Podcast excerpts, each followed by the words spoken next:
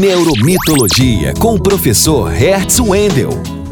Você já se perguntou por qual razão uma marca possui tantos admiradores? Ou ainda, por que você simpatiza tanto com uma determinada marca? É, meu amigo e minha amiga dos negócios, eu te pergunto, qual é o arquétipo da sua marca?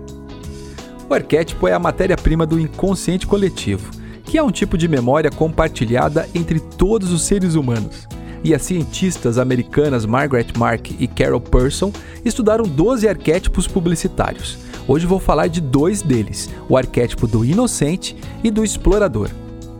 Se a sua marca oferece respostas simples para grandes problemas dos consumidores, se ela está associada à bondade, infância, nostalgia e oferece, de certa forma, um paraíso ao seu consumidor, sua marca possui o arquétipo do inocente.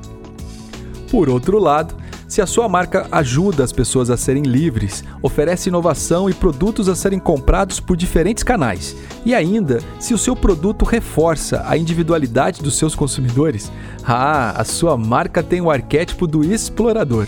Lembre-se, o arquétipo pode estar muito bem definido na personalidade da sua marca, mas se a sua marca ainda não expressa claramente o seu arquétipo, estude seu público-alvo e planeje para que sua marca fique em sintonia com os seus consumidores.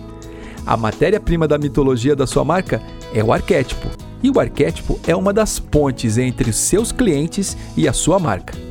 Eu sou Hertz Wendel, cientista e professor de comunicação da Universidade Federal do Paraná. Para saber mais sobre mito e neurociência aplicados na gestão da sua marca, temos um encontro marcado no Instagram.